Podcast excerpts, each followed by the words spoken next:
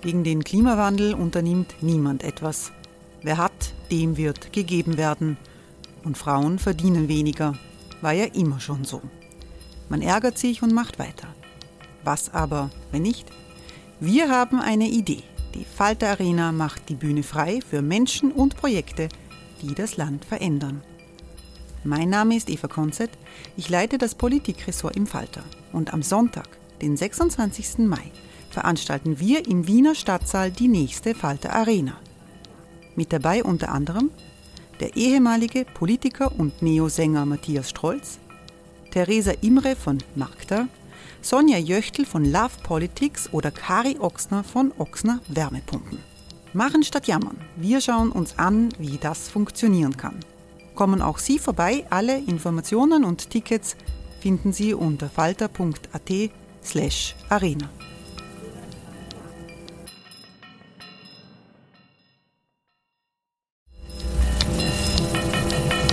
Falter-Podcasts werden durch Werbung unterstützt. Das hilft bei der Finanzierung unseres journalistischen Angebots. Ever catch yourself eating the same flavorless dinner three days in a row? Dreaming of something better? Well, HelloFresh is your guilt-free dream come true, baby. It's me, Kiki Palmer. Let's wake up those taste buds with hot, juicy pecan-crusted chicken or garlic butter shrimp scampi. Mm. Hello Fresh. Stop dreaming of all the delicious possibilities and dig in at HelloFresh.com. Let's get this dinner party started.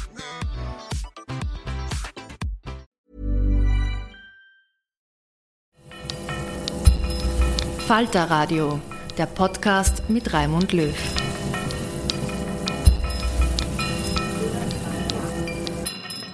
Sehr herzlich willkommen, meine Damen und Herren, im Falter Radio.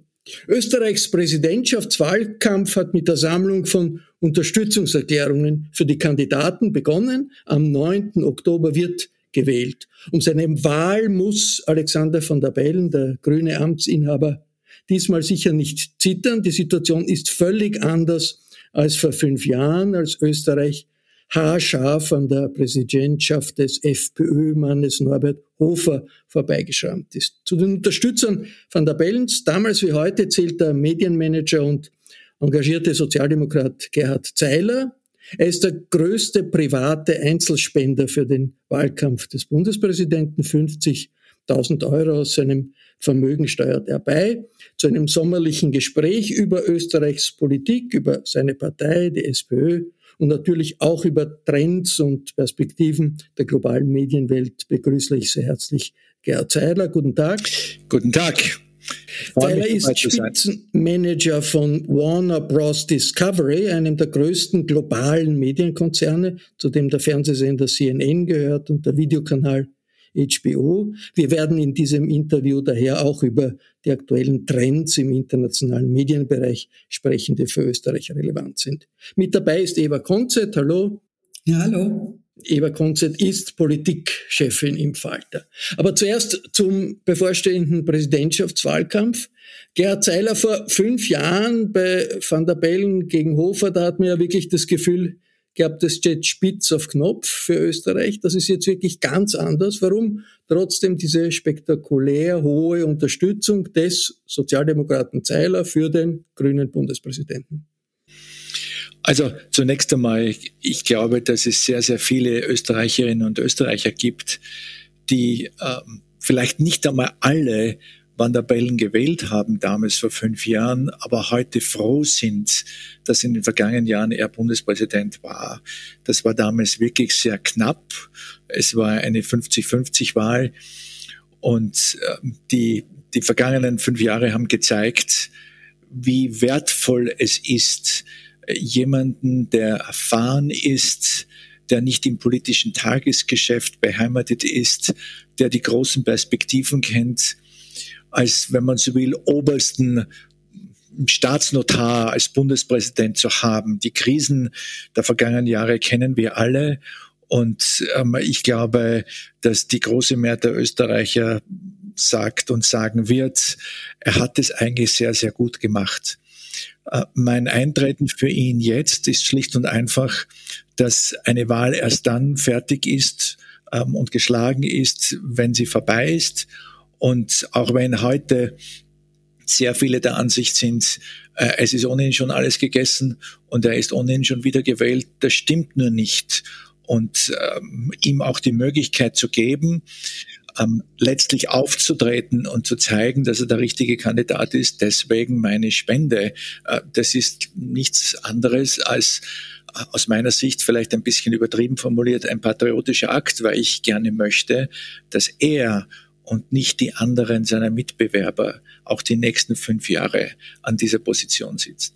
Wie groß ist das Risiko einer solchen Konstellation, wo alle den Eindruck haben, äh, das ist eigentlich eine Gmate Wiesen für den Van der Bellen? Ja, das ist immer so, wenn man glaubt, alles ist eine Gmate Wiesen. Ich kann mich noch sehr gut erinnern an das Jahr 2016. Ich war in New York ähm, äh, am Tag der Präsidentschaftswahl Trump gegen Hillary Clinton, wo mir alle Meinungsforscher und alle meine Freunde gesagt haben, geh relativ rasch nach Hause, ähm, du schaust es an, um 8 Uhr am Abend ist der Spuk vorbei und Hillary äh, ist die neue Präsidentin.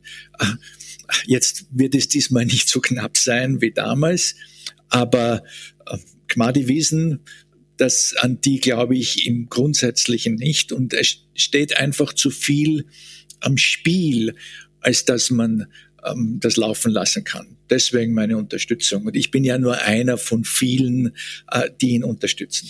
Herr Zeiler, jetzt ist ja doch davon auszugehen, dass äh, Alexander van der Bellen diese Wahl gewinnen wird. Würden Sie sich denn wünschen, dass er in seiner zweiten Amtsperiode, ich nenne es jetzt einmal etwas engagierter eingreift, auch in äh, tagespolitische Angelegenheiten? Das war ein bisschen immer die Kritik an ihm. Ähm, dass er da zu, zu weit oben gestanden habe und quasi in den entscheidenden Momenten eben nicht auch die Regierung zur Raison gerufen habe. So sehr ich den Einwand verstehe, aber es ist die Aufgabe des Bundespräsidenten, zumindest so wie ich es interpretiere, dass man über den Dingen steht. Und ich glaube, er hat zu den wesentlichsten Themen dieser letzten fünf Jahre sehr genau gesagt, in seiner ein, ihm eigenen Art und Weise auch klar gesagt, ähm, was notwendig ist.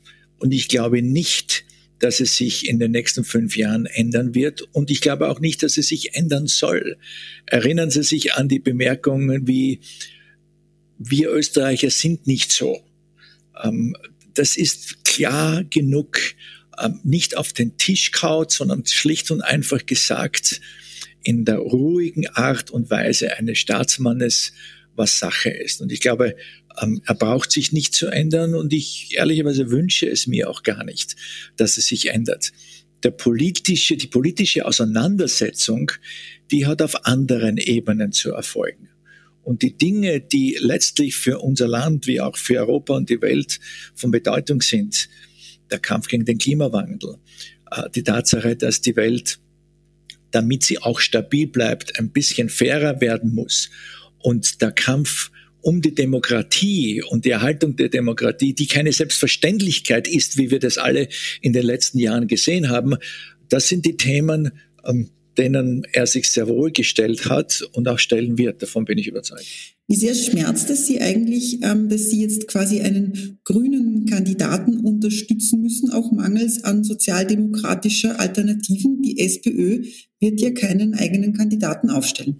Also das schmerzt mich ehrlicherweise überhaupt nicht. Er ist der beste Kandidat. Ähm, der zur Verfügung steht. Er hat es in den vergangenen Jahren gezeigt.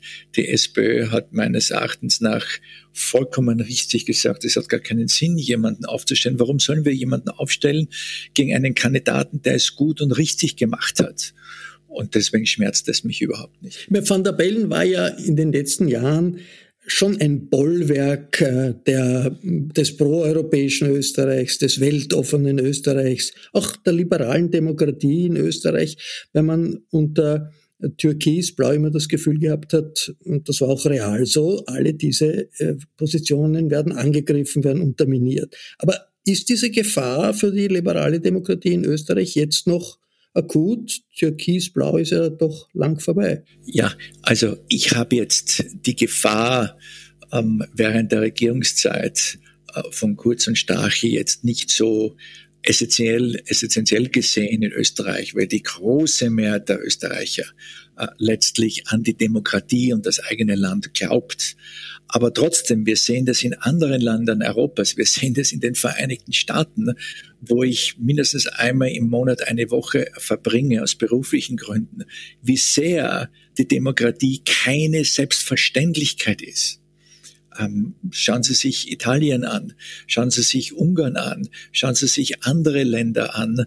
Ähm, der Kampf, dass die Demokratie erhalten bleibt, dass die Institutionen des Staates äh, voneinander unabhängig sind, äh, dass es eine Legislative gibt, eine Exekutive und eine juristische und eine Medieninstitution, ja, eine Mediengewalt, eine juristische Gewalt, das ist essentiell.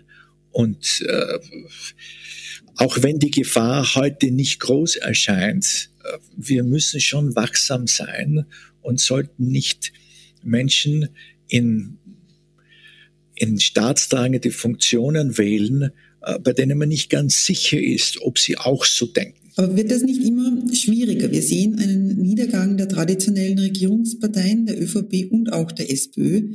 Inwiefern ist denn das schädlich für die Demokratie oder inwiefern gefährdet das auch die Demokratie, wenn diese althergebrachten Parteienstrukturen auch mehr und mehr auseinanderfallen? Naja, ähm, da muss ich jetzt ähm, zweigeteilter Meinung sein. Als Sozialdemokrat, als Mitglied der SPÖ wünsche ich mir natürlich, dass die SPÖ so stark wie möglich ist. Aber Sie können jetzt wirklich nicht behaupten, dass das, ähm, das Emporkommen der Grünen oder das Emporkommen der Neos etwas zu tun hat mit Demokratie, feindlichen oder Demokratie negierenden ähm, Elementen. Das sind alles ähm, Parteien, die ähm, demokratiefreundlich sind, die im Rahmen des Verfassungsbogens ähm, vorhanden sind und, und tätig sind. Und diese Debatte, die es gibt in, in unseren Breiten, auch in Österreich, letztlich ist es eine gute Konkurrenz, belebtes Geschäft, nicht nur in der Wirtschaft, auch in der Politik. Und wir brauchen diese Konkurrenz, ist gleich Debatte um den richtigen Weg, wie wir die großen Probleme dieser Welt und auch ähm, Österreichs lösen. Wie gefährlich ist jetzt politisch auch der, die Eskalation mit Russland? Und äh, der Krieg in der Ukraine ist ja nicht nur Ausdruck äh, einer imperialen, äh, imperialistischen äh, Aggression der russischen Führung, sondern da geht es auch um die Frage Demokratie auf der einen Seite oder autoritäre, nationalistische ähm, Verhältnisse mit faschistischen Zügen, wie das, wie das in Russland jetzt der Fall ist. Und in Österreich ganz besonders hat man immer viel Sympathien für Putin gehabt. Und äh, Putin-Versteher war zu viele gegeben in Österreich, dass man sich im Rest Europas gewundert hat. Wie präsent ist dieser Pro-Putin-Bias zurzeit noch in Österreich und wie sehr kratzt das auch an der liberalen Demokratie in unserem Land? Naja, äh, also aus meiner Sicht möchte ich da ein bisschen was zurechtrücken. Äh, was es in Österreich, in der Bundesrepublik Deutschland und in weiten Teilen Europas gegeben hat, war schon der Glaube eigentlich seit ähm, den 90er Jahren, dass es gut wäre, wenn Europa die europäischen Staaten und Russland ein gutes Verhältnis hätten. Auch in der Hoffnung, dass Russland aus einem autoritären von dem autoritären Führungsstil ein Schritt in Richtung demokratische Entwicklung geht. Das war ja die Hoffnung. Ja. Ich war ja selbst ähm, wir hatten noch in meiner Zeit, wo ich bei Bertelsmann und der RTL Group war, ein Investment in einen russischen ähm, Sender, äh, der damals in der Jelzin-Zeit ähm, stärker geworden ist, wo wir auch tätig waren als, als Minderheitseigentümer. Und damals hat es bis so 2005, 2008 schon den Eindruck gegeben, dass Russland Stück für Schritt, Schritt für Schritt in Richtung Demokratie geht. So, das ist das eine. Ähm, Aber seit der, seit der Invasion äh, auf der Krim war ja das eine Illusion, oder? Absolut, absolut. Dann kam dann kam die Krim, das war der erste Schritt. Nun hat es da sicherlich auch Leute gegeben, die gesagt haben, naja, äh, die Krim war schon immer etwas, wurde erst, glaube ich, 1954 von Khrushchev an die Ukraine einmal geschenkt. Das ist der, der, der, der Meereszugang. Also die Krim war jetzt noch nicht das Essentielle. Natürlich war das ein Bruch des Völkerrechts, überhaupt keine Frage. Und deswegen haben ja die Sanktionen begonnen. Aber so richtig, äh, was Putin wirklich, wofür Putin steht, wie er denkt, äh, das kann man durchaus mit äh, imperialistischer ähm, mit imperialistischen Zügen beschreiben. Und es ist überhaupt keine Frage, dass sich ähm, eine, ein Großteil der Menschen, die sich mit Russland beschäftigt haben, vorher im Putin geirrt haben. Ehrlicherweise, ich hätte es auch nicht für möglich erachtet, dass es diese Wendung einmal, einmal gibt. Das hat gar nichts mit Putin-Versteher zu tun. Ich, ich glaube nicht, dass ich jemals in meinem Leben ein Putin-Versteher war.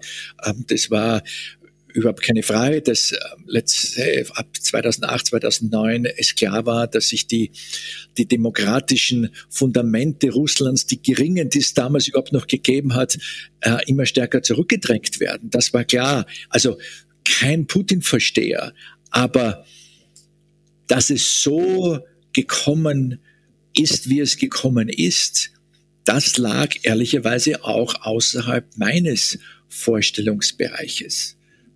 Und das kann man jetzt vielen Menschen vorwerfen, ähm, aber wichtig ist, dass man ja ganz klar dann auch agiert, wenn es etwas zum Agieren gibt. Es hat viele Fehler gegeben, auch von Österreich im Umgang mit Russland. Die Tatsache, dass man sich ausschließlich auf das russische Gas verlassen hat, war schlicht und einfach eine Katastrophe. Es hätte andere Möglichkeiten auch gegeben ähm, durch den äh, durch das Investment der ÖMV in Norwegen, durch das Investment der ÖMV in Rumänien, aber das hat man links liegen gelassen, weil der billige Preis letztlich ähm, das alles Entscheidende war, dass man sich gasmäßig Russland so ausgeliefert hat. Das war ein Fehler. Diese Fehler wird man nicht mehr machen. Aber ähm, heute geht es darum, heute glaube ich, hat niemand mehr Illusionen über das, was äh, die heutige russische Führung wirklich möchte. Jetzt hat äh, Wladimir Putin mit dem 24. Februar in der Ukraine Fakten geschaffen und dieser Krieg ähm, hat natürlich auch indirekte Folgen ähm, auf Österreich, auf Europa, vor allem durch die hohen Energiepreise und die dadurch ähm, sehr stark angestiegene Inflation. Wie gut stehen wir denn da? Wie gut ist Österreich gerüstet? Wie gut sind liberale Demokratien gerüstet? Ähm, wenn da die Sachen so ins Wanken geraten, ähm, zweistellige Inflationsraten, ähm, hundertprozentige Erhöhungen von Energiepreisen, das ist ja etwas, was noch für sehr viel Unmut sorgen wird. Ja, selbstverständlich. Und es ist ja auch die Aufgabe der Politik, egal welche Partei an der Regierung ist, egal in welchem Land, dafür zu sorgen, dass die Auswirkungen ähm, dieser Krise letztlich verkraftbar sind ähm, für die Menschen, vor allem für die, die ähm, schon einmal nicht ähm, sehr wohlhabend sind. Und ähm, das ist die Aufgabe jeder Politik. Aber wie ist man gerüstet? Man ist immer nur so gut gerüstet, wie aktiv eine Regierung ist. Es hat aus meiner Sicht überhaupt keinen Sinn, äh, den Menschen äh, nicht zu äh, alles zu versprechen, sagen, oh, wir lösen das, die Inflation wird innerhalb von wenigen Monaten gering sein, die Gaspreise werden zurückgehen. Nein, man muss ihnen schon die Wahrheit sagen und trotzdem muss man ihnen helfen, insbesondere denen, die es schwer, die, für die es schwer verkraftbar ist, letztlich auch nach wie vor vernünftig leben zu können. Das ist beides, diese Balance ja, zwischen Wahrheit sagen auf der einen Seite und agieren ist das richtig. Und das andere ist, es ist ja natürlich auch eine völlige Übertreibung zu sagen, die Inflation äh, ist ausschließlich von, äh, ist ausschließlich vom Ukraine-Krieg ähm, verursacht. Das, was äh, wahrscheinlich in einem ähnlichen Ausmaß dazu beitragt, ist die Supply Chain ähm, Krise, ähm, die dadurch hervorgerufen wird, dass ähm, in China ähm, viele, viele Schiffe nicht äh, letztlich laden können und dann auch nicht den Weg nach Europa finden, weil es dort eine 100% Covid-Isolation gibt. Äh, immer dann, wenn auch nur zwei, drei Fälle ausbrechen. Diese Supply Chain-Krise, die ja die ganze Welt betrifft, ist ebenfalls ein wesentlicher Faktor in, äh, in der Inflation. Ja. Sonst würde ja nicht auch in den Vereinigten Staaten von Amerika äh, die Inflation ähnlich hoch sein wie bei uns, weil die haben dort mit Sicherheit keine Gasabhängigkeit äh, von Russland. Also äh, das, ähm, das ganze Gelage ist etwas komplexer, aber trotzdem, ähm, es, es geht kein Weg daran vorbei, dass wir Wege aufzeigen müssen, wie wir diese Krise bewältigen, genauso wie es im Jahre 2008, 2009 bei der Finanzkrise Wege gegeben hat, die die Regierung gegangen sind und wie es bei der Covid-Pandemie Wege gegeben hat, wo man ähm, versucht hat, den Menschen dort zu helfen, wo es wirklich dringend notwendig war. Ever catch yourself eating the same flavorless dinner three days in a row? Dreaming of something better? Well, HelloFresh is your guilt-free dream come true, baby. It's me, Gigi Palmer. Let's wake up those taste buds with hot, juicy pecan-crusted chicken or garlic butter shrimp scampi. Mm. Hello Fresh. Stop dreaming of all the delicious possibilities and dig in at HelloFresh.com. Let's get this dinner party started.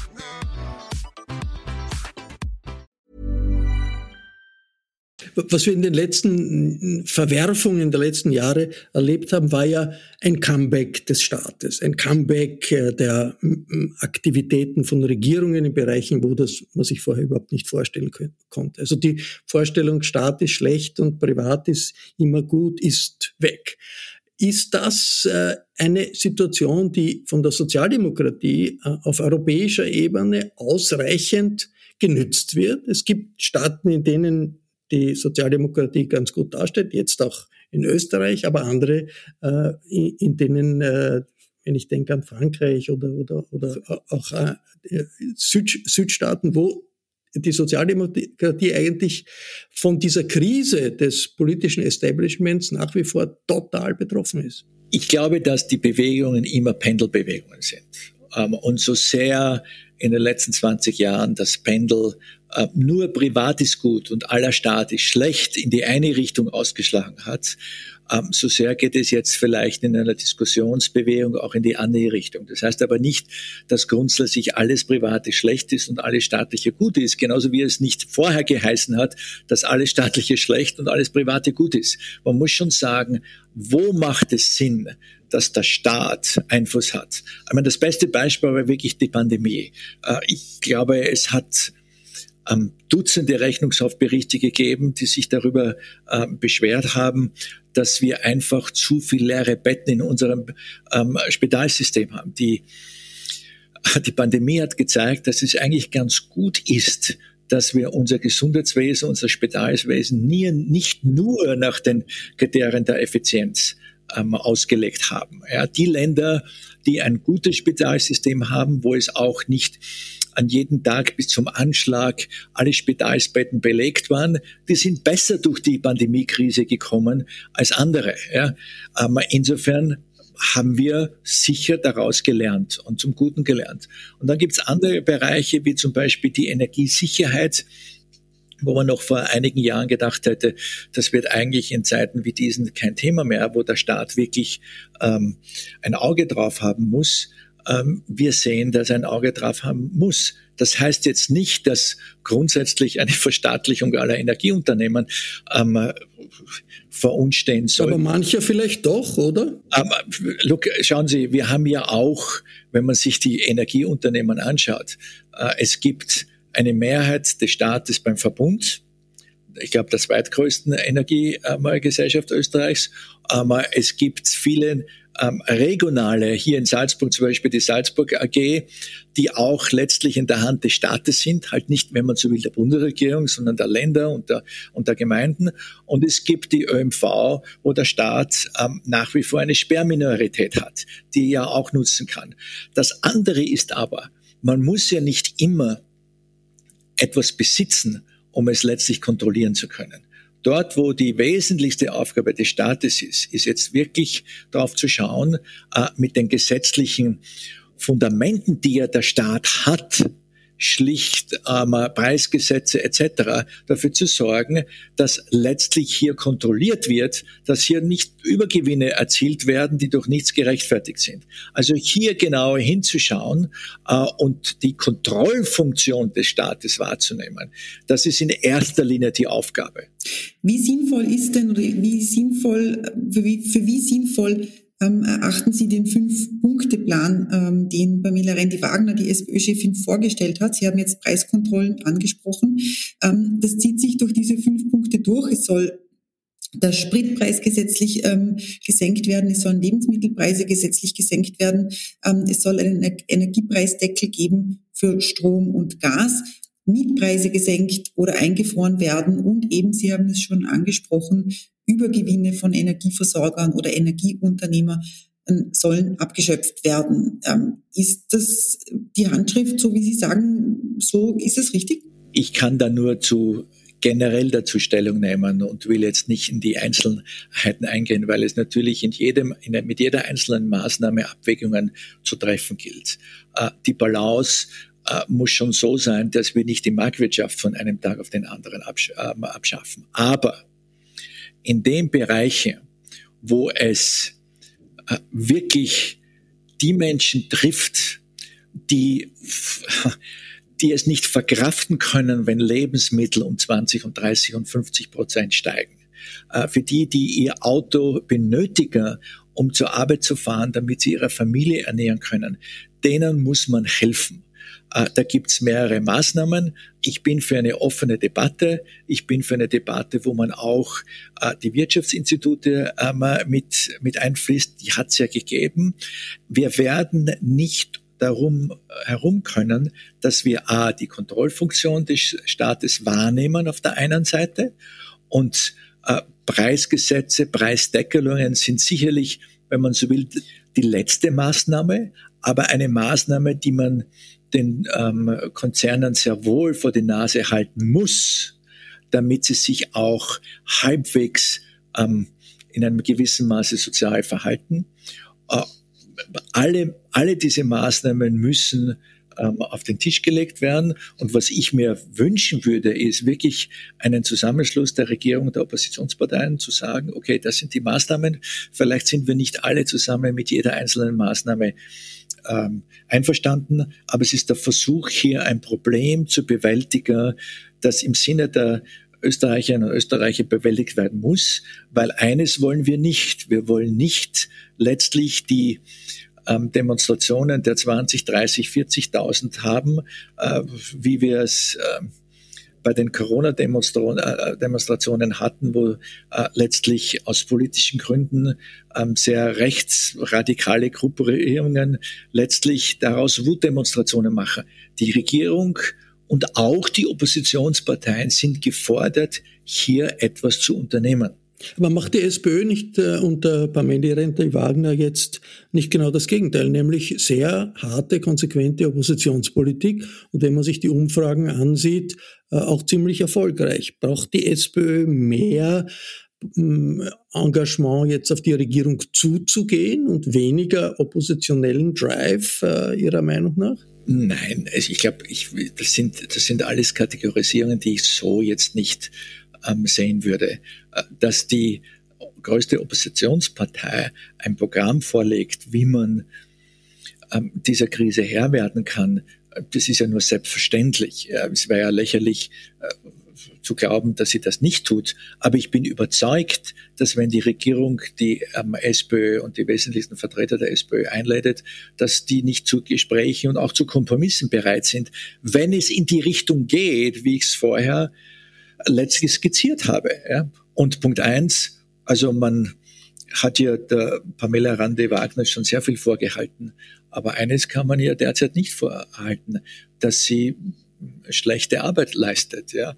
Ich glaube, dass die, die ähm, Spitzen der Regierungsparteien heute ähm, nicht so gut dastehen. Und das hat wahrscheinlich auch etwas damit zu tun, dass sie bis dato zumindest nicht den richtigen die richtige Strategie herausgefunden haben oder präsentiert haben, wie man diesen Problemen Herr werden kann. In einer anderen Sache allerdings ist die SPÖ relativ schweigsam, und zwar wenn es um die Neutralität ähm, geht. Diese Frage wird in Österreich eigentlich überhaupt nicht diskutiert. Ähm, wie stehen Sie da dazu? Müsste man nicht sagen, angesichts dieses Ukraine-Krieges müssen wir zumindest über den Status der Neutralität oder über die Neutralität an sich diskutieren, mit völlig offenem Ausgang, anstatt einfach die Debatte abzudrehen und zu sagen, ähm, das war immer so und das wird auch so bleiben. Wissen Sie, ich bin ein Anhänger immer von Debatten. Und wenn ähm, politische Parteien letztlich äh, das Thema Neutralität diskutieren wollen, dann sollen wir es diskutieren. Das soll sich die SPÖ auch nicht einmal zurückhalten.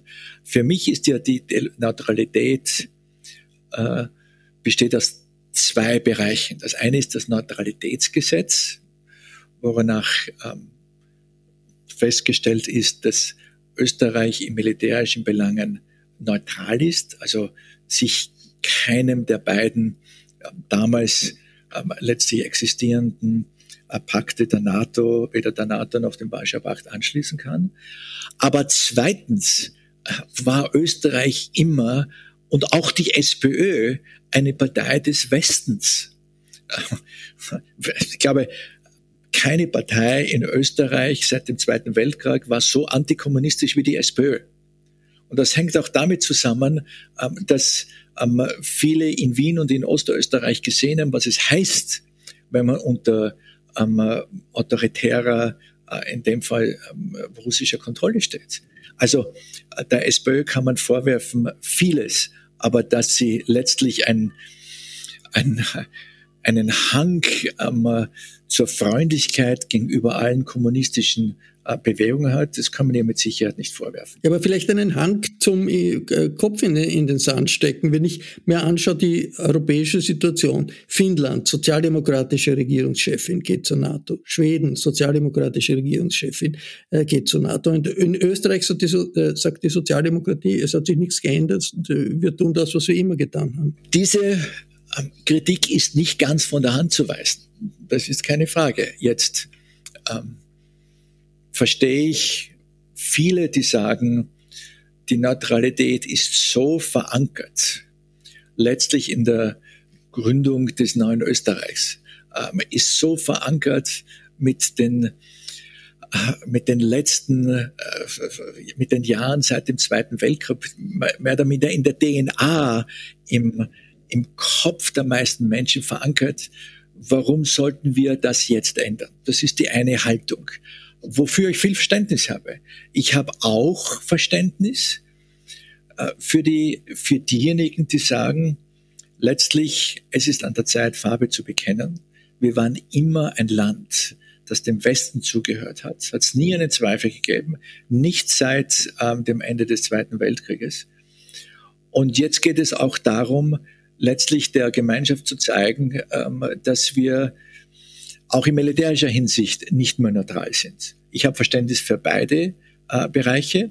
Ich bin sehr für eine Debatte.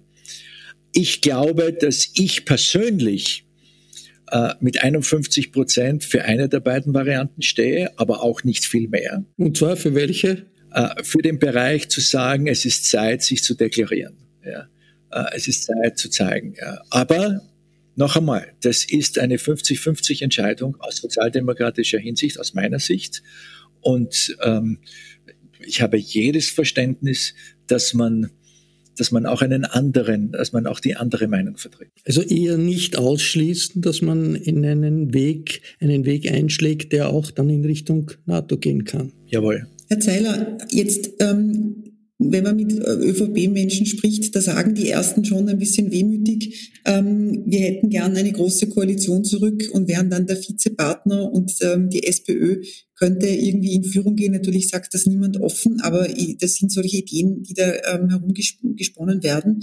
Wie groß ist denn in der SPÖ die Verlockung nach der, ich nenne es jetzt salopp, alten guten Zeit äh, in der großen Koalition mit der ÖVP?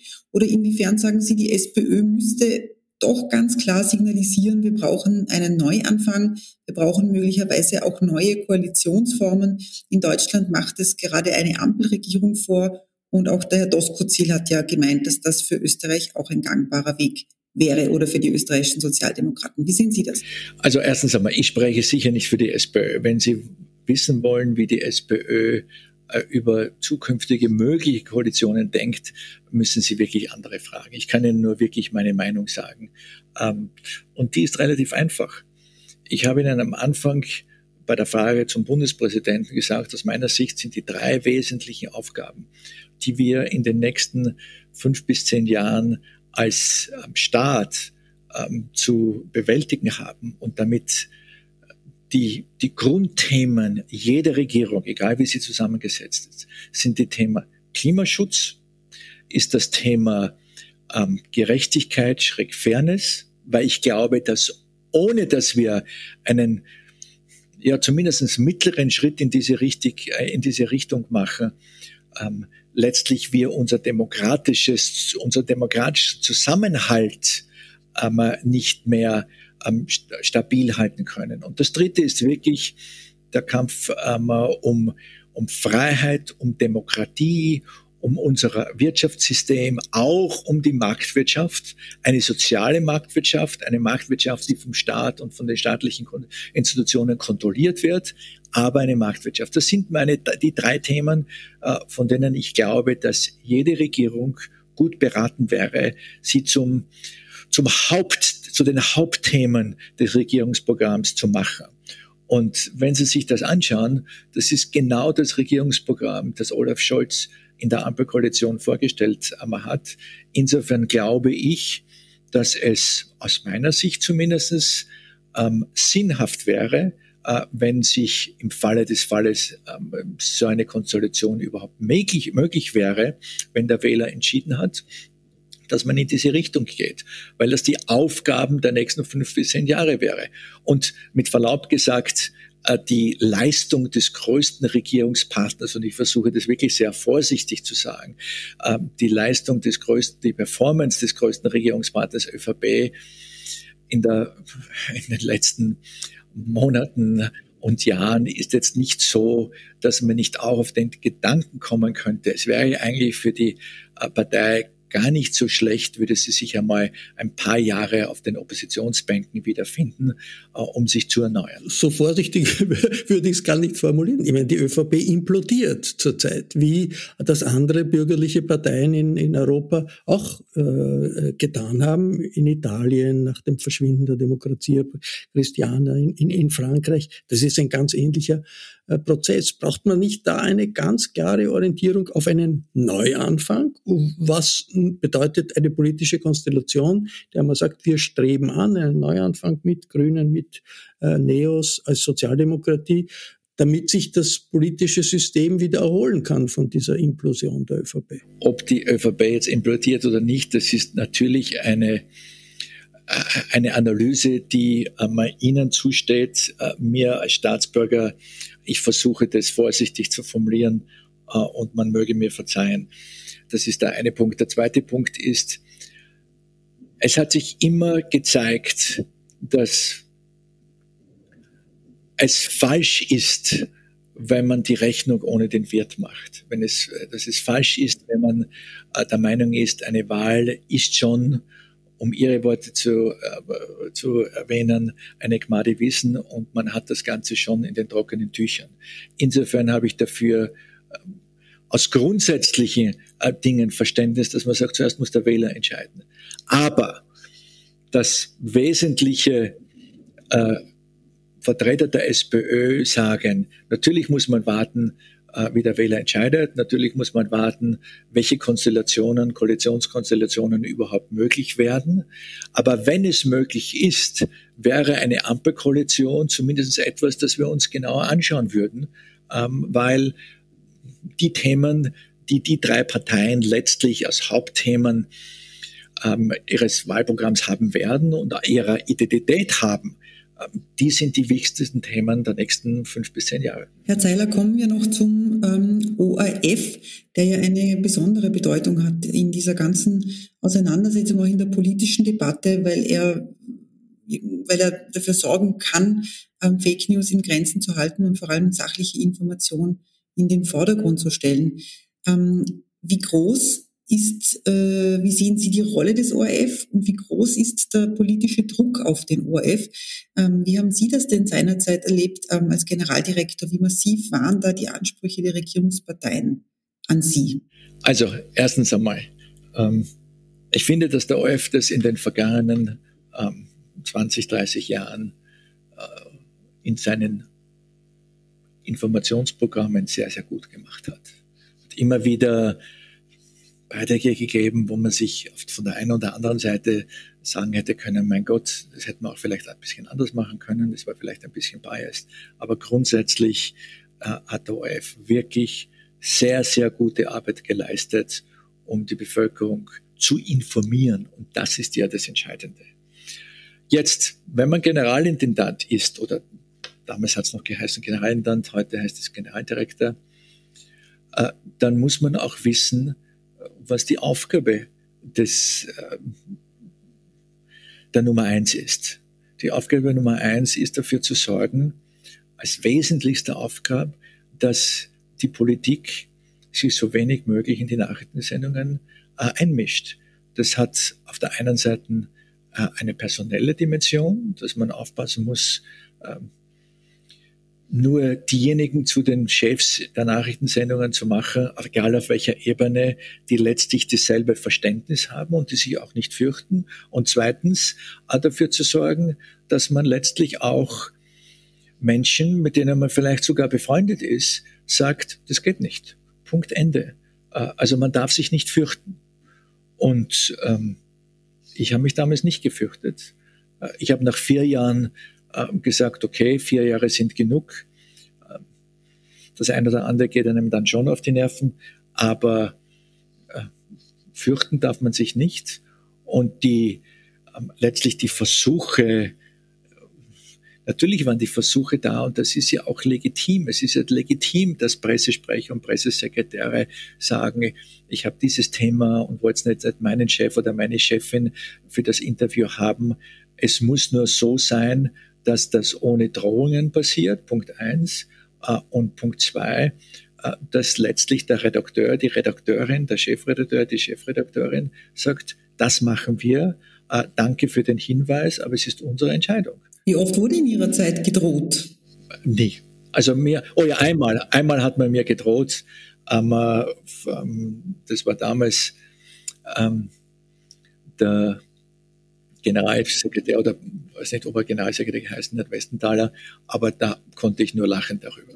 Der österreichische Verfassungsgerichtshof hat im Juli ja eine Entscheidung getroffen, die den ORF massiv äh, betrifft, dass der ORF das Recht hat, Streaminggebühren einzuheben. Also auch eine ORF-Gebühr für Leute, die den ORF nur im Internet sehen oder den, den ORF gar nicht äh, im Internet sehen. Möglicherweise ist diese Entscheidung, dass auch Streaming-Gebühren, äh, Streaming-Modelle für den ORF gebührenpflichtig sein sollen. Aus Ihrer Sicht richtig und wie soll man damit umgehen? Ich bin ja nicht dazu da, jetzt ein äh, Verfassungsgerichtshof-Urteil äh, zu ähm, dem zu applaudieren oder zu kritisieren. Das liegt mir ferne. Äh, es geht darum, dass solange es einen öffentlich-rechtlichen Rundfunk gibt, der für alle Österreicherinnen und Österreicher da ist und da sein soll, letztlich man die Lücken, äh, die es gibt, nicht zu zahlen. Also wenn man so will, so sagen will, die Pirateriemöglichkeiten zu schließen. Und da heute immer mehr Menschen in der Lage sind und das ja auch tun, äh, den ORF über Internet zu empfangen, so sehe ich das eigentlich nur als vernünftig an, dass man sagt, egal wie man den ORF empfängt und wie man ähm, ihn sieht und hört, ähm, muss man die Gebühr bezahlen. Nun können Sie zu Recht sagen, es gibt aber 0,53 Prozent, ähm, die äh, Internet ähm, hören und mit Sicherheit nicht den hören. Das ist nur nicht nachvollziehbar. Ja? Insofern muss man zum Leidwesen dieser 0,53 Prozent oder wie viel es auch ihm sein, sein sollen, sagen, ja, ähm, mitgehangen, mitgefangen, du musst leider die Gebühr auch bezahlen. Aber die große Mehrheit der Österreicherinnen und Österreicher ähm, schaut den OF, ähm, schaut die Programme, ob über Internet oder über die Antenne oder über das Kabel oder über den Satelliten. Und das ähm, ist aus meiner Sicht rechtfertigt, dass die Gebühr. Aber rechtlich will ich hier nicht einsteigen und sagen, was der Verfassungsgerichtshof gemacht hat, ist jetzt richtig oder falsch. Aber in welche Richtung soll es gehen, ähm, wenn man diese Lücke schließen möchte? Plädieren Sie für eine Haushaltsabgabe, wie sie in ähm, Deutschland schon in Kraft ist? Oder die andere Möglichkeit wäre, dass das Budget für den öffentlichen Rundfunk, also quasi das, äh, dass das äh, dass der öffentliche Rundfunk aus dem Budget bezahlt wird, Verzeihung. Ähm, das ist ja die, quasi die Türkis, äh, was Türkis-Blau immer wollte, ähm, was die Türkisen ähm, immer noch, mit dem, mit dem sie manchmal immer noch liebäugeln. Äh, was sagen Sie, welche Richtung ist da die bessere? Ich plädiere für je eine Regelung, die so weit wie möglich vom Staat entfernt ist. Jetzt ist die Haushaltsabgabe schon ein ein Schritt in Richtung mehr Staat als die äh, normale Lizenzgebühr des öffentlich-rechtlichen Rundfunks. Aber den, den OF, die OF-Kosten aus dem Budget zu bezahlen, das ist dann aus meiner Sicht kein öffentlich-rechtlicher Rundfunk mehr, das ist dann wirklich ein Staatsrundfunk. Und den Unterschied möchte ich Klavier spielen können, dann würde ich heute nicht hier sitzen. Äh, äh, es gibt ja jetzt äh, aufgrund dieser Entscheidung des Verfassungsgerichtshofes so etwas wie eine echte Diskussion über Medienpolitik in Österreich. Und ein, ein Stein des Anstoßes für die Verleger, für auch politische Parteien, ist die blaue Seite, ORF die ziemlich wichtig ist, die von sehr, sehr vielen Menschen gesehen wird. Die Neos Mediensprecherin sagt, diese Seite sollte abgeschafft werden, weil auf die Weise gebührenfinanziert Konkurrenz für Private gemacht wird. Also ich als Staatsbürger, aber auch als ehemaliger ORF-Mitarbeiter äh, sehe das natürlich als Wahnsinn, weil die blaue Seite ist eine Möglichkeit, wirklich ganz, ganz breit seriöse Informationen äh, zu liefern, äh, als Gegengewicht zu, zum hetzerischen Boulevard. Seriöse Informationen mit Massencharakter. Wie gefährlich wäre das, wenn man die blaue Seite jetzt wirklich massiv einschränkt oder überhaupt ganz abschafft, wie das die Neos-Mediensprecherin sagt? Also, äh, ich, ich wäre, ich verwende jetzt nicht die, die gleichen, die gleiche Wortwahl ähm, wie Sie, Herr Löw, aber eines ist klar, das derzeitige OF-Gesetz, das ja noch aus dem Jahr, glaube ich, 2000 einmal stammt, hat mehrere Schwachstellen. Schwachstelle Nummer eins ist, dass in der Videothek äh, man die Inhalte nur mehr sieben Tage ähm, letztlich kostenfrei zur Verfügung stellen kann. Was natürlich der größte Unsinn ist aus mehrerer Hinsicht. Erstens einmal ähm, habe ich als Gebührenzahler ja schon dafür bezahlt. Ich zahle die Gebühr, damit ich die Sendung einmal sehen kann und wenn ich sie versäume, dann äh, in der Verholung, wo auch immer, in der Videothek. Das gehört grundsätzlich abgeschafft. Das zweite ist die blaue Seite. Ich stimme Ihnen zu, dass die blaue Seite schon eine sehr, sehr gut gemachte ähm, Seite ist, die für das Mediengeschehen sehr wichtig ist. Ich würde daher nicht in die Richtung gehen wie die Neos äh, Mediensprecherin. Aber eines ist auch klar. Äh, wenn ich Medienpolitik betreibe und die Frau Minister, die dafür zuständig ist, hat ja nicht nur auf den ORF zu schauen, sie hat auf alle Medien Österreich zu schauen. Eines ist auch klar, man muss den, den Printmedien dieses Landes auch eine Möglichkeit geben, letztlich in der Situation, ähm, wie sie sind, letztlich eine Überlebensfähigkeit zu schaffen. Das kann in vielerlei Hinsicht passieren. Das kann mit Unterstützung passieren, einmal Unterstützung von seriösen Medien auf der einen Seite. Das kann auch passieren, indem man dem ORF letztlich ich würde nicht das Wort zwingt ähm, nehmen, aber überredet, gemeinsame Sache mit den Printunternehmen in gewissen Bereichen zu machen. Äh, ich verweise immer das, das Beispiel, dass seinerzeit ähm, ITV ähm, die Werbe ähm, Erlöse von, äh, von Channel 4 gemanagt hat. in Großbritannien. Großbritannien, ja, bis zu einem gewissen Punkt. Es kann auch so sein, dass eine Zusammenarbeit, sofern das alles äh, mit dem Monopolgesetz vereinbart ist, zwischen ORF auf der einen Seite und den Printmedien auf der anderen Seite in Bezug auf Werbung ähm, letztlich viel stärker zusammenkommt. Das kann auch letztlich sein, dass man ähm, neben der blauen Seite auch letztlich die Bundesländerzeitungen und die seriösen Zeitungen in eine, in eine Gemeinschaft hineinzieht, die letztlich auch dann äh, von der blauen Seite auf ähm, die jeweilige Seite des, ähm, des Mediums hinführt. Also es gibt Möglichkeiten der Zusammenarbeit und auf die würde ich als zuständiger Minister wäre ich in dieser Situation ähm, sehr wohl drängen, dass letztlich alle Medien dieses Landes letztlich ein, äh, die Überlebensfähigkeit ähm, gewährleistet ist. Also ich habe ein Verständnis für die Printmedien. Äh, ich glaube nicht, dass die radikal äh, die, die, die, die Radikalforderung äh, blaue Seite gehört weg vernünftig ist. Ich glaube auch nicht, dass es dazu kommen wird, äh, würde ich mich sehr täuschen. Aber dem OF zu sagen, ihr habt auch eine Aufgabe, den anderen Medien zu helfen, den Printmedien zu helfen, letztlich ähm, äh, für einen guten Medienmarkt in Österreich zu sorgen. Ähm, helft hier, trägt dazu bei. Diese Möglichkeiten gibt es und die würde ich als Medienministerin sehr wohl auch letztlich in den Einsatz bringen. Gerade aus äh, der rechtspopulistischen Ecke sind die öffentlich-rechtlichen immer wieder in der Kritik und unter Beschuss. Äh, in Deutschland musste jetzt die ARD-Vorsitzende äh, Patricia Schlesinger zurücktreten. Es geht um Vorwürfe der Misswirtschaft und der persönlichen Vorteile. Befürchten Sie, dass äh, dieses Image ähm, nach Österreich ähm, quasi überschwappen wird? Also befürchten Sie, ähm, dass das auch Auswirkungen auf das Image in Österreich haben wird, des öffentlich-rechtlichen? Also ich habe keine Ahnung, ähm, was die besagte Intendantin äh, vom RBB ähm, gemacht hat und ob das Kritik gerechtfertigt ist oder nicht gerechtfertigt ist. Äh, ich bin überzeugt davon, dass in Österreich nicht einmal zwei oder drei Prozent von dem überhaupt erfahren haben. Und das hat mit Sicherheit keinen Einfluss auf die österreichische Diskussion. Ja. Dass die FPÖ, um es beim Namen zu nennen, äh, immer gegen den öffentlich-rechtlichen Rundfunk oder gegen den OF war, äh, das ist überhaupt keine Frage. Insofern ein Vorteil der, des Faktums, dass es die ÖVP-FPÖ-Koalition nicht mehr gibt, ist, äh, dass damit die Gefahr, dass die Gebühren abgeschafft werden, ähm, dass dies nicht mehr vorhanden ist.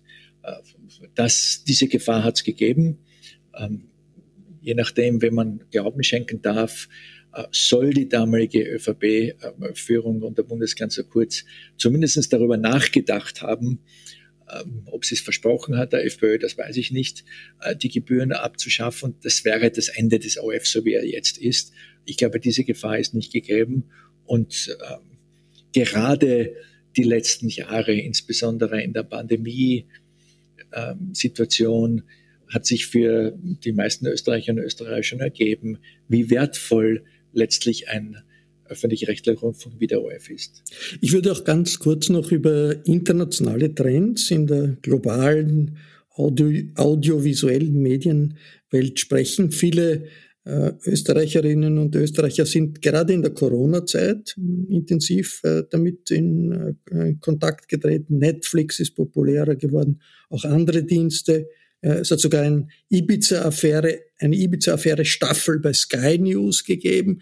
Wie sind die wichtigsten internationalen Trends im audiovisuellen Medienbereich einzuschätzen? Und dieser Boom des Streamings, den es ja gegeben hat in der Zeit in der Zeit also der Lockdowns äh, wegen Corona. Flacht der ab oder gibt es den nach wie vor? Also da muss man unterscheiden.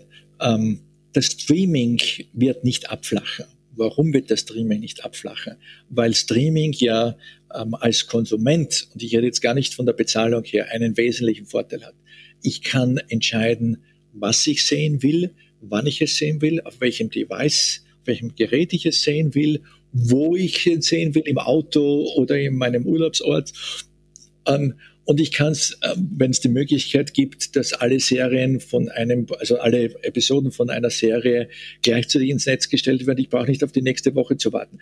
Alle diese Möglichkeiten ähm, vergrößern ja den Spielraum und die Opportunität ähm, letztlich des Konsumenten. Und insofern ist es kein Zufall, dass Monat für Monat, und ich kenne in erster Linie die amerikanischen Zahlen, aber das gilt für alle Länder dieser Welt, ähm, die, die, die gesehenen Fernsehminuten im Streaming zunehmen und die gesehenen Fernsehminuten im sogenannten linearen Bereich ähm, abnehmen. Dieser Trend wird sich fortsetzen. Davon unabhängig ist die Frage, äh, sind Leute, äh, sind Menschen bereit, für so ein Streaming-Angebot zu zahlen? Wie viele von denen sind bereit? Ähm, und welchen Preis sind sie bereit dafür zu zahlen? Und da hat es eine Entwicklung in den letzten ähm, Monaten gegeben, ähm, die sagt, Punkt eins, ja, es gibt viele Leute, die wollen dafür zahlen, ja, die wollen auch dafür, dass es werbefrei ist. Aber dann gibt es auch welche, die sagen, solange ich viele Sendungen bekomme, ohne dass ich dafür zahlen muss, ähm, dann nehme ich das auch. Das ist das sogenannte A-Wort ja, im Vergleich zum S-Wort. Also statt das Subscription Revenue sind das Advertising Revenues. Also dass eben die sogenannten ähm, äh, ähm, A-Wort-Plattformen auch immer mehr Zuspruch finden. Das ist das eine. Das zweite ist, was sich auch in den letzten, letzten Jahr deutlich gezeigt hat, dass es nicht mehr nur einen Streaming-Anbieter gibt. Früher hat es ja de facto nur Netflix gegeben und ein bisschen Prime Video äh, von Amazon. Heute gibt es viele andere mehr und es ist eine Konkurrenzsituation entstanden. Ähm, und die Tatsache, dass die meisten Streaming-Verträge so sind, dass sie sich nur für einen Monat binden müssen und nach einem Monat wieder aussteigen können, äh, gibt es natürlich die, äh, eröffnet das natürlich die Möglichkeiten für die Menschen zu sagen, okay, jetzt kommt auf diesem, auf dieser Plattform diese eine Serie, ähm, zum Beispiel bei uns im August ähm, House of Dragons, ähm, das, das schalte ich auf jeden Fall ein, aber ähm, das endet nach, ähm, nach acht oder neun Wochen und damit steige ich nachher wieder aus. Dann gibt's andere Serien bei Netflix, die will ich unbedingt sehen, aber nach einem oder drei Monaten steige ich wieder aus. Und das ist die Konkurrenzsituation, die wir heute haben. Und das ist das Neue, ja. Aber das heißt nicht, dass der Streaming-Boom vorbei ist. Was bedeutet denn ähm, das wachsende Gewicht von Streaming für die Gesellschaft? Ähm, die ZIP 1 ist ja längst nicht mehr quasi das Lagerfeuer der Österreicher, wo sich alle gemeinsam davor versammeln und auch quasi eine, eine große gemeinsame Schnittmenge dann haben an, an dessen, was sie konsumieren und, und auch worüber sie sich informieren. Wenn es darum geht, heute sich Nachrichten, also sich zu informieren, gibt es unzählige Möglichkeiten. Ja. Das hat nicht nur etwas mit dem mit dem Aufkommen vom Streaming zu tun. Was viel wesentlicher aus meiner Sicht ist, dass Sie heute jede Sekunde des Tages auf Ihre Newsplattformen gehen können, ob das jetzt CNN ist, ob das die BBC ist im internationalen Bereich, ob das die Presse, der Standard, der Kurier, die Kronenzeitung ist, ähm, und sich Information, sich einen Überblick über die neuen, äh, über die neuen News äh, verschaffen können, die es vorher nicht gegeben hat. Ja.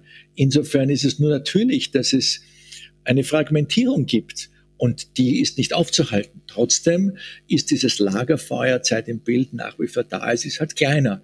Ähm, das entsteht, wenn automatisch, wenn Konkurrenz entsteht. Wenn es nur ein Programm gibt, dann haben sie einfach mehr zu am Gang, dann kommen mehr Menschen und mehr Konsumenten in diese, zu diesem Programm, als wenn es mehrere gibt. Aber ich möchte mit Sicherheit nicht abhängig sein nur von einem Programm, selbst wenn das vom besten öffentlich-rechtlichen Rundfunk gemacht ist. Der dynamischste Ort für Medien, für audiovisuelle Medien, für Innovation ist natürlich Amerika. Jetzt ist Amerika das Land, in dem der Trumpismus nach wie vor nicht überwunden ist. Die Pro-Trump-Medien sind sehr stark, angefangen von Fox News bis zu Sendern, die noch weiter rechts stehen. Wie verändert sich die Fernsehwelt der USA, mit der Sie ja sehr gut vertraut sind und was hat das für internationale Auswirkungen? Wir sehen natürlich heute äh, eine, eine USA, die so polarisiert ist äh, wie noch nie man könnte das sogar geografisch deutlich ähm, anschauen. Es ist, sind die Ost- und die Westküste auf der einen Seite und ähm, das mittlere und südliche Amerika auf der anderen Seite. Es ist ja auch interessant, dass der Ausgang jeder Präsidentenwahl letztlich nur von sechs Bundesstaaten abhängig ist. Egal, was in den anderen Bundesstaaten passiert, diese sechs entscheiden, wer äh, Präsident wird. Äh, das ist schon ähm, etwas, das letztlich Amerika zu bestimmen hat. Aber dieses Aufkommen von Fake News, die es mit Donald Trump gegeben hat, wo augenscheinlich gelogen wird, dass sich die Balken biegen.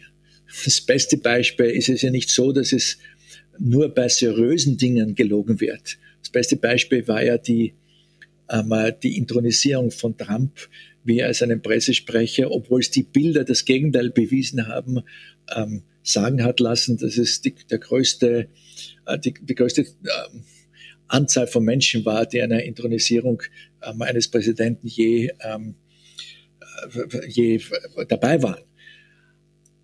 Dass heute Politiker letztlich lügen können, ohne dass sie die Konsequenz zu tragen haben, das ist eigentlich das Traurige äh, an dieser Situation. Und das hat natürlich im Wesentlichen auch nicht nur mit den linearen News-Sendern zu tun, die Sie äh, erwähnt haben, wie Fox News, sondern es hat in erster Linie mit Social Media zu tun.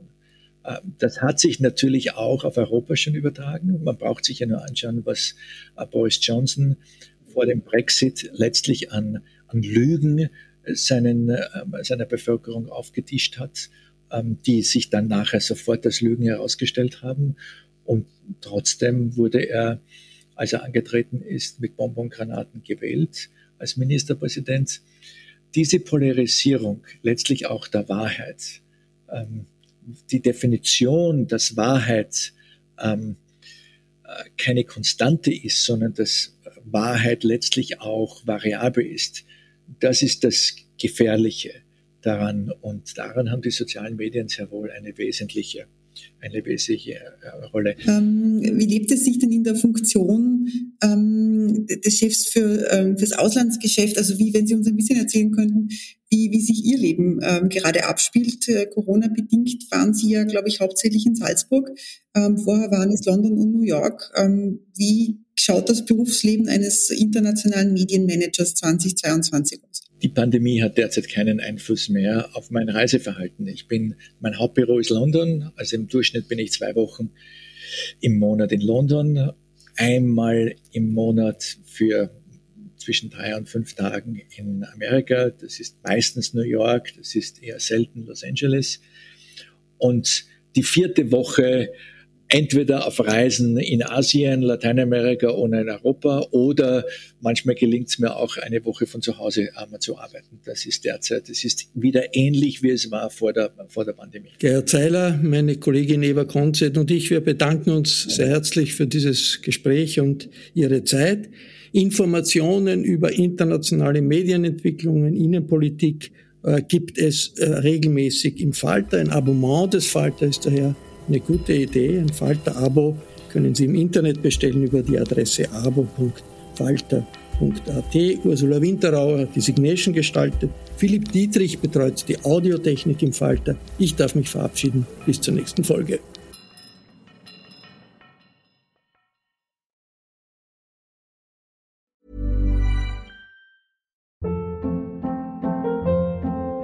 Hold up. What was that? Boring. No flavor. That was as bad as those leftovers you ate all week. Kiki Palmer here, and it's time to say hello to something fresh and guilt-free. Hello Fresh. Jazz up dinner with pecan-crusted chicken or garlic butter shrimp scampi. Now that's music to my mouth. Hello Fresh. Let's get this dinner party started. Discover all the delicious possibilities at hellofresh.com. Hey, it's Paige DeSorbo from Giggly Squad. High quality fashion without the price tag. Say hello to Quince. I'm snagging high-end essentials like cozy cashmere sweaters, sleek leather jackets, fine jewelry, and so much more. With Quince being 50 to 80% less than similar brands. And they partner with factories that prioritize safe, ethical, and responsible manufacturing. I love that. Luxury quality within reach. Go to quince.com slash style to get free shipping and 365 day returns on your next order. Quince.com slash style.